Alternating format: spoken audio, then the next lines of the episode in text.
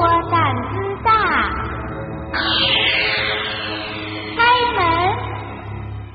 我要你的命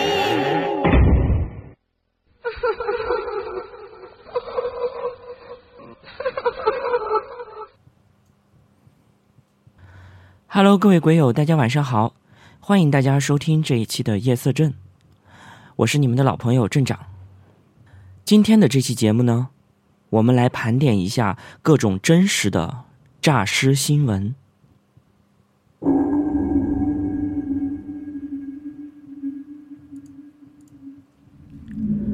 二零零六年十二月，英国北约克郡迪什福斯市。一名年仅六岁的男童克雷格·波德曼在马路上玩耍的时候，被一辆卡车给撞上，全身的内脏多处破裂，已经失去了任何的生命信号。就在医生关掉他的生命支持系统之后，克雷格却打破了零概率，开始自主呼吸起来。而更令人称奇的是，在经过了几个月的治疗后。克雷格彻底的恢复了健康。二零零七年五月，梁平县殡仪馆火化工梁油平准备火化最后一具尸体的时候，忽然发现黄色的尸袋动了一下。他拉开了尸袋拉链，准备看个究竟。而这个时候，他却发现。一具少女的尸体的胸部仍在上下的起伏，这分明就是还有呼吸。然后他赶紧给领导打了报告，并且拨打了幺二零急救电话。梁平县人民医院内科医生谢崇凡曾经参与了抢救小香，他表示对小香的死而复生也感到很惊奇。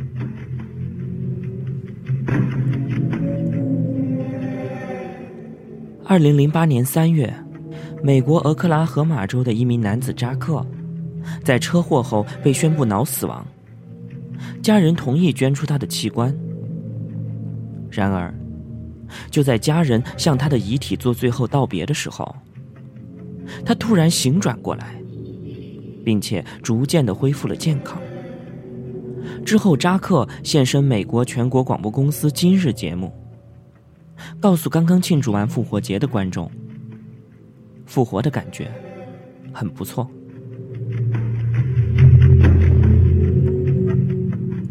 二零一一年六月，俄罗斯女子法吉尔伊因为胸痛在家中跌倒之后，被人送到了医院，医生随即宣布她死亡。然而，让人意想不到的是。在家人为这名妇女准备葬礼的时候，她却忽然醒了过来，发现自己身在棺材当中，而这一次却因为惊吓过度再次死亡。而这一次，他再也没有醒过来。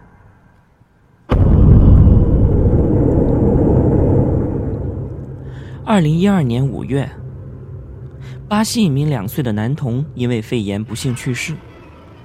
在为其进行葬礼的时候，这名男童又突然从棺材里坐立起来要水喝，之后便又倒了下去。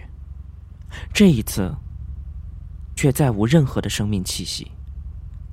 据其父亲称，他们当时都吓坏了，因为小孩奇迹的复活，却没想到他会再一次死去。之后。其家人还将葬礼推迟了一个小时，希望他能够再次醒过来。然而这一次，奇迹却没有再次重演。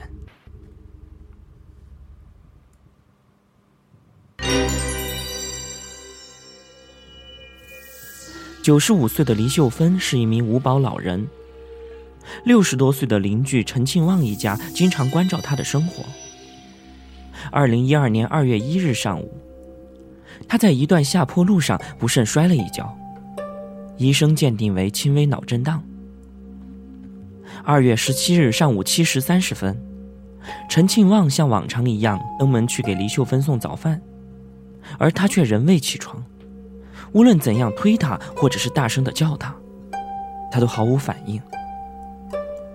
他感觉有点不大对劲儿，于是伸手就试探老人的鼻息，发现老人此时已经没有了呼吸。陈庆旺根据常识推断，李秀芬应该是已经过世了。随后，热心的陈庆旺和儿子陈礼生为他料理后事。二月十九日，他们把遗体放进了棺材，盖上棺材盖儿没有钉上。在棺材的前面摆了一个装有米的香钵，每天早上都烧一大把香。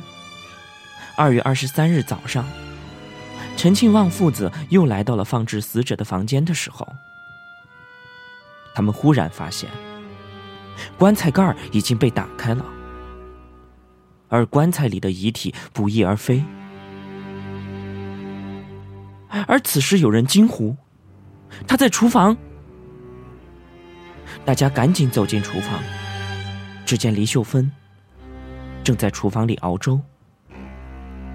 他说：“你们怎么把我放进棺材了？我睡醒了，觉得肚子饿。”据他说，当他起来看见棺材前香钵里的米的时候，便把它端进了厨房，用来煮粥吃。